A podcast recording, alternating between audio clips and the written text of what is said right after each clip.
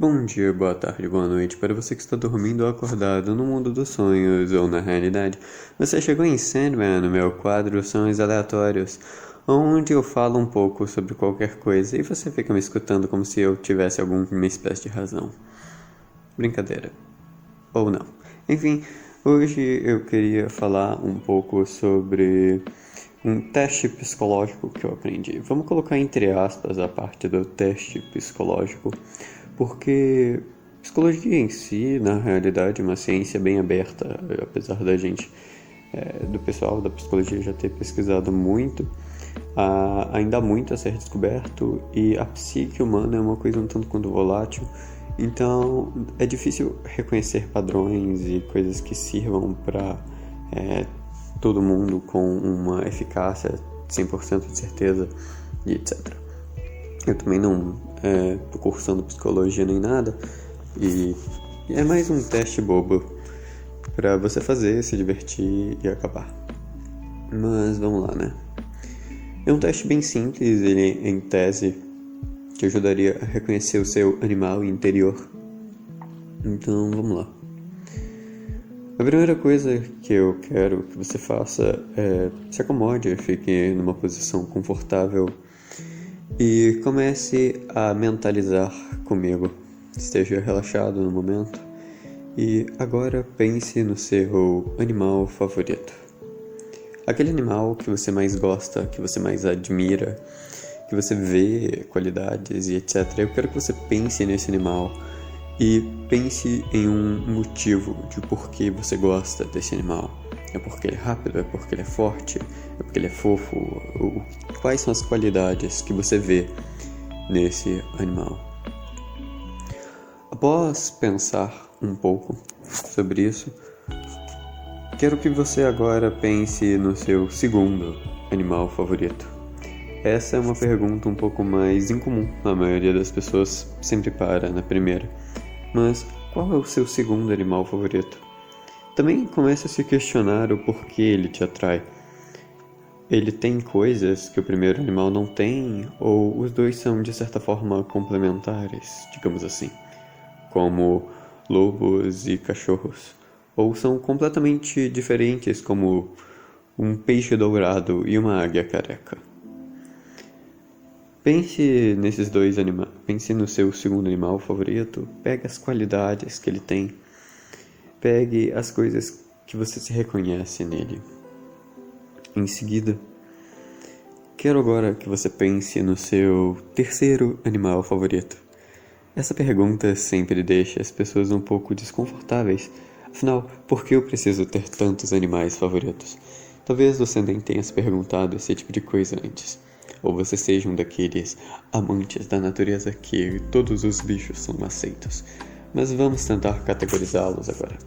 Pense no seu terceiro animal favorito, um animal que ainda seja atrativo, que ainda tenha dentro da sua psique, dentro dos seus gostos, uma forma ou algum jeito, algum costume, algo que te atraia, algum comportamento e etc.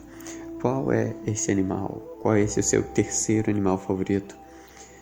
Muito bem, pensado agora no seu primeiro, segundo e terceiro animal favorito, o teste finalmente pode começar a ter um início, digamos assim. Quero que vocês pensem no teu primeiro animal, pois ele é como as pessoas, como você acha que as pessoas veem você. Se você pensou em um animal talvez mais ágil, possivelmente você acha que as pessoas valorizam isso em você se você pensa em um animal um pouco maior, mais durável, talvez você ache que as pessoas valorizem a sua resiliência em trabalho ou qualquer coisa similar. E, bem, veja as qualidades deste animal. Essas são as qualidades que você acha que as pessoas veem em você. Agora, pense no seu segundo animal favorito. Este animal é como as pessoas realmente veem você. Possivelmente o seu segundo animal está complementando o primeiro de alguma forma, ou apenas tem qualidades um pouco mais é, realísticas, digamos assim. Às vezes, o nosso animal favorito é simplesmente algo inatingível, quase que endeusado em nossa cabeça, enquanto o segundo animal favorito é muito mais é, palpável. Isso torna ele mais simples para identificação e possivelmente é como as outras pessoas veem você. As características que você colocar no seu segundo animal são as características que as pessoas também colocam em você e reconhecem em você. E o terceiro e último animal é como você realmente é. Apesar de, às vezes, acharmos as outras pessoas não nos definem. Então, apesar de o seu segundo animal ser como as pessoas veem você, quem você realmente é, o seu terceiro animal está aí para falar um pouco sobre isso. O terceiro animal, ele é, de certa forma, o nosso subconsciente mostrando pra gente características que gostamos, características que nos reconhecemos, características que talvez nem gostamos, mas nós também podemos ter.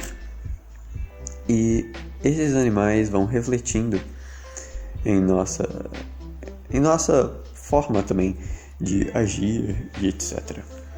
Às vezes, se você pegou um animal que usa mais da velocidade e da esperteza para caçar, sejam esse tipo de artifício que você esteja abordando na tua vida. Às vezes, você talvez colocou um urso forte, resiliente, protetor. Às vezes, uma coruja, simbolizando o conhecimento, mas também um certo hábito noturno e etc. Bem, esses animais variam muito e as características deles também. Mas pense em todas elas, analise-as muito bem e talvez você conseguirá entender um pouco mais sobre si mesmo. Finalizando agora este podcast, devo dizer que este teste não é 100% e muito menos deve ser utilizado para comprovar alguma coisa. Apenas uma forma divertida de se analisar a nossa própria psique e forma de agir, digamos assim, como um desses testes de personalidade baratos que você encontrará no Facebook. A base de verdade neste teste está na parte do reconhecimento com o animal. A admiração que nutrimos por um animal favorito traz características que possivelmente reconhecemos em nós mesmos ou então que gostaríamos de ter. E isso é algo muito interessante de se abordar, pois apesar de não ter 100% de certeza nesse tipo de teste, ainda assim podemos usá-los para melhorar um pouco mais nós mesmos.